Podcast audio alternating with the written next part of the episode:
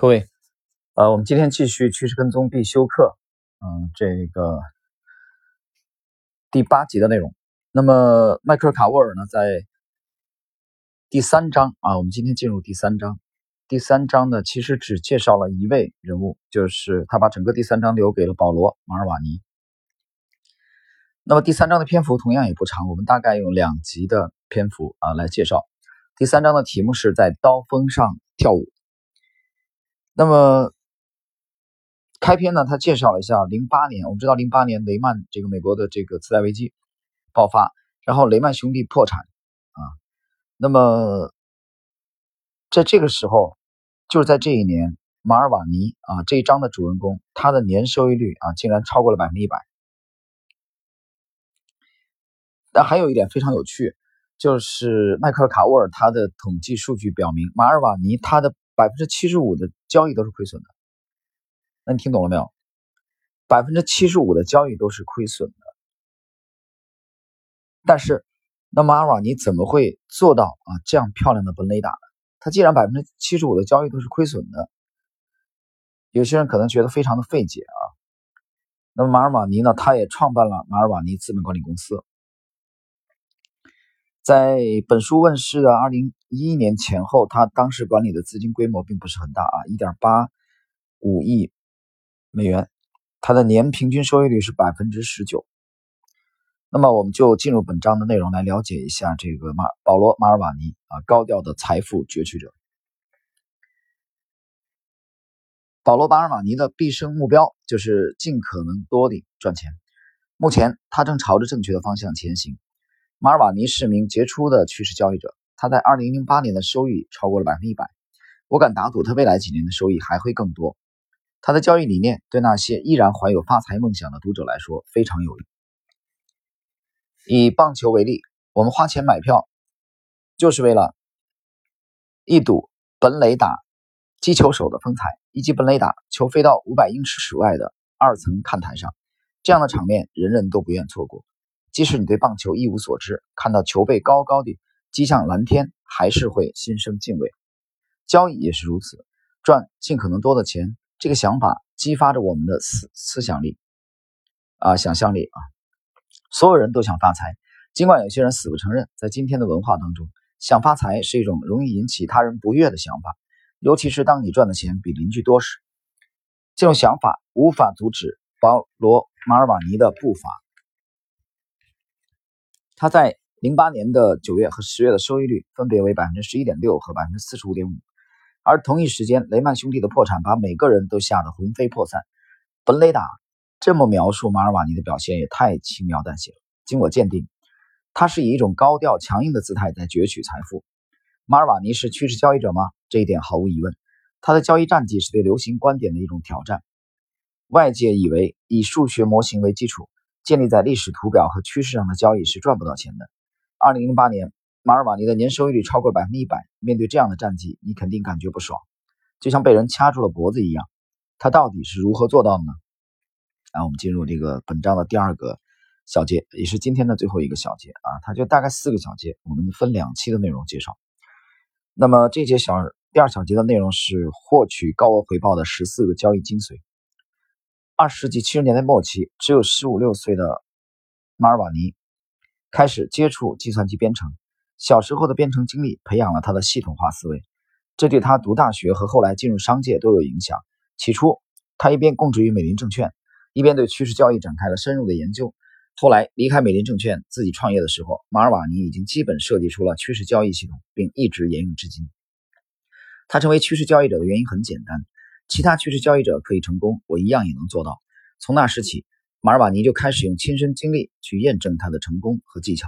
只不过他研究的更加深入。马尔瓦尼将自己的想法与其他趋势交易者的成就进行对比，以此来分析和验证自己的想法。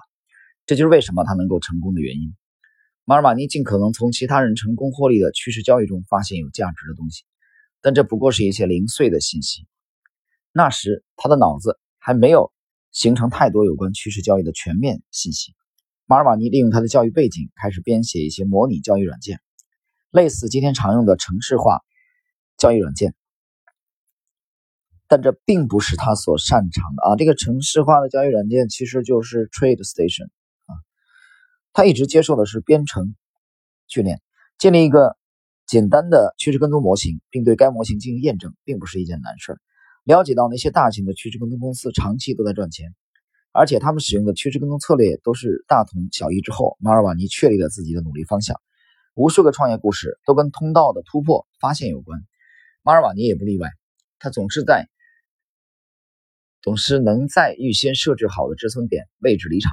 任何情绪性的东西或突发事件，哪怕是像日本大地震这种极具冲击力的事件，都不能让马尔瓦尼推翻他的交易系统。马尔瓦尼进入市场的方法很简单，重要的是之后发生的事情。你应该花大量的时间为即将发生的事情做好准备，如计算一下你愿意为每笔交易承担的风险，怎么才能让那些大赢家离场，这些才是至关重要的问题。我很快就从马尔瓦尼那里学到了一些重要的原则，同时也吸取了一些教训。这些观点与某种特定的线行顺序无关，它们是有待我们消化理解的难题的重要组成部分。第一。别怕在小规模和不起眼的市场中交易，橙汁市场又怎么样？大胆去做吧，趋势跟踪策略照样有效，你一样能赚到钱。第二，争取利用每一轮能够帮你赚钱的趋势，你必须为每一次交易设定止损点，这样你就能清楚的知道自己能承受多大的亏损。如果趋势开始对你有利，在它发生逆转之前不要离场，不要对趋势能够持续多长时间进行预测，你不用去管趋势的持续时间，谁都不知道一个趋势能走多远。你唯一知道的是，当市场开始波动后，总有一些你无法理解的力量在起作用。不要问为什么啊，这这一点其实指的也就是不要去探究，呃，这个背后的原因。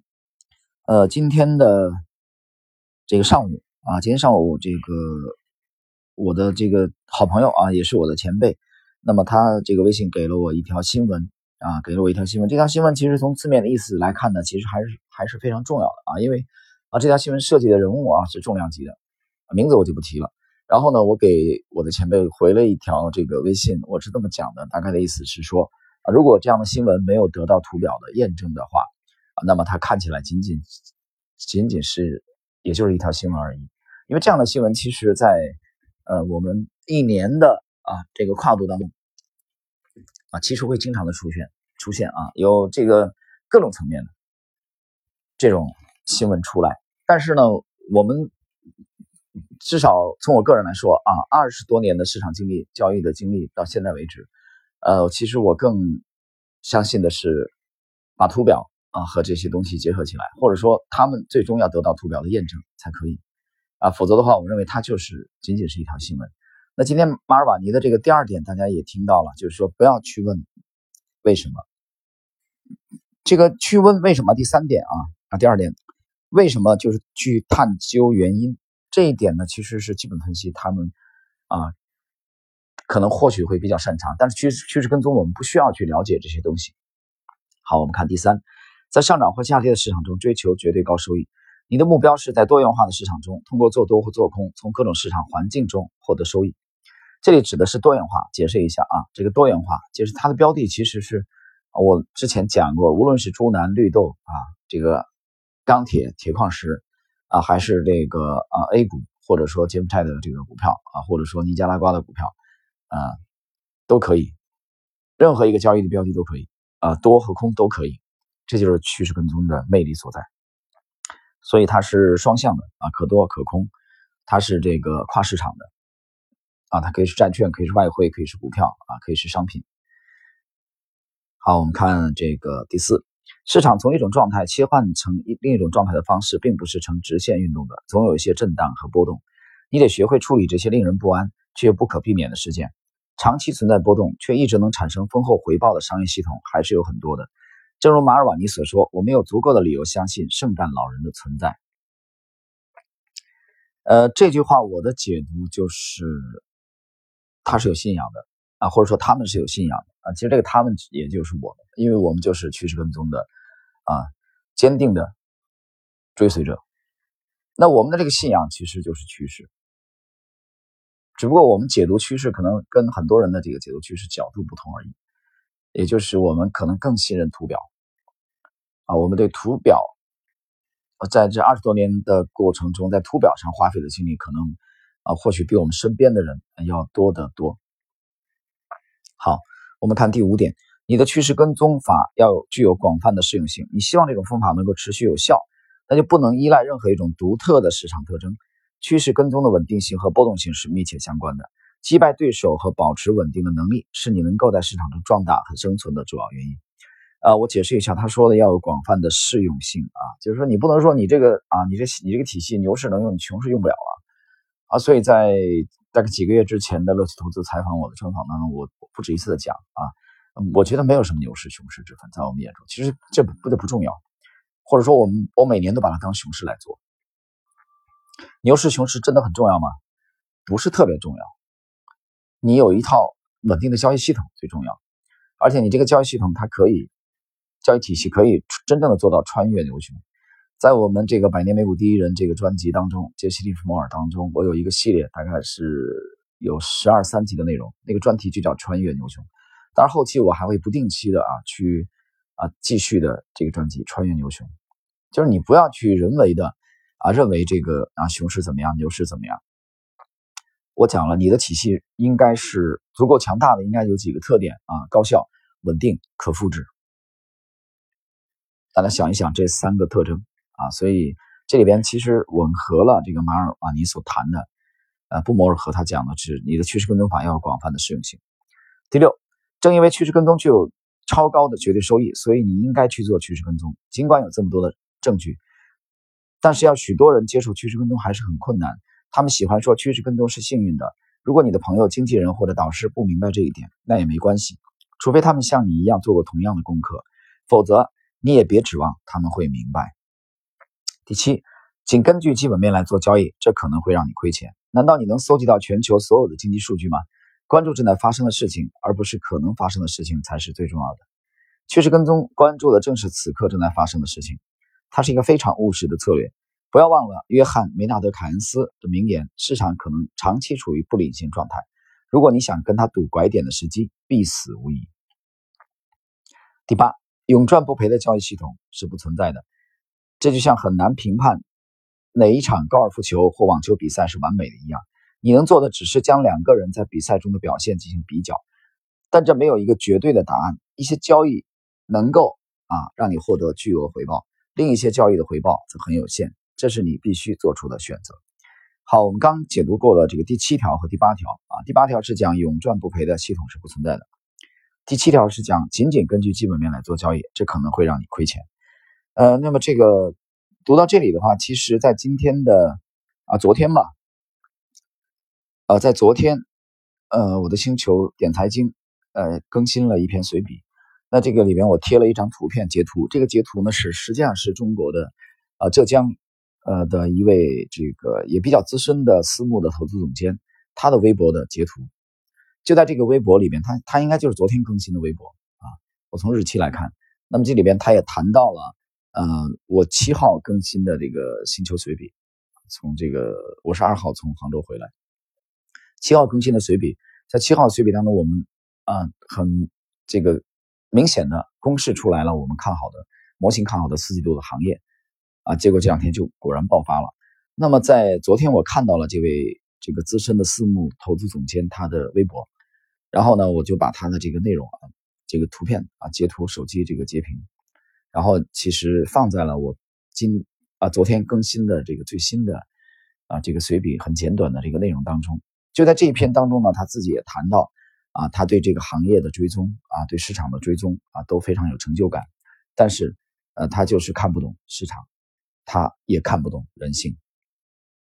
就这个很短的这个微博截图里面。这个投资总监非常坦率地谈到了自己的困惑，啊，其实也谈到了自己，呃，我认为其实也是面临的困境吧。就是他虽然从基本面啊，就这个强烈的感觉说这里要有行情爆发，但是是否真的会爆发啊？这么坚定的确定落落实到交易上，他面临很多的困惑。然后我在这个这篇随笔当中，星球的点财经，我的星球当中，我也这么点评。我说这也是许多单纯的只研究基本分析的人面临的困惑，啊，不单是这位投资总监个人的困惑，所以大家看看第七点啊，这个保罗马尔马尔瓦尼的这个仅仅根据基本面来做交易，这可能会让你亏钱。就是你明明判断它这个这个位置已经被低估了，但市场它迟迟不用价格来纠正，它的价格迟迟偏离它的价值，这个时候你是非常痛苦和煎熬的。我相信没有几个人能做到像这个沃伦巴菲特的伯克希尔哈萨维一样，他有大量的保险，每年有大量的保险的浮存金进来。从这个角度而言啊，巴菲特他是扛得起的，你扛不起，我也扛不起。如果你和我啊，我们管理的这个客户资金啊，在介入以后迅速的单边下跌了百分之三十啊，或者五十，我估计你的命半条命可能都没了。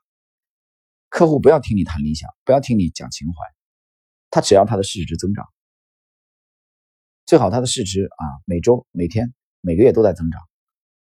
现实就是这么残酷，所以，呃，很多人啊信奉左侧交易，信奉认为市场一定会纠正它回到它合理的价值，但是多长时间呢？一个月、一年还是十年？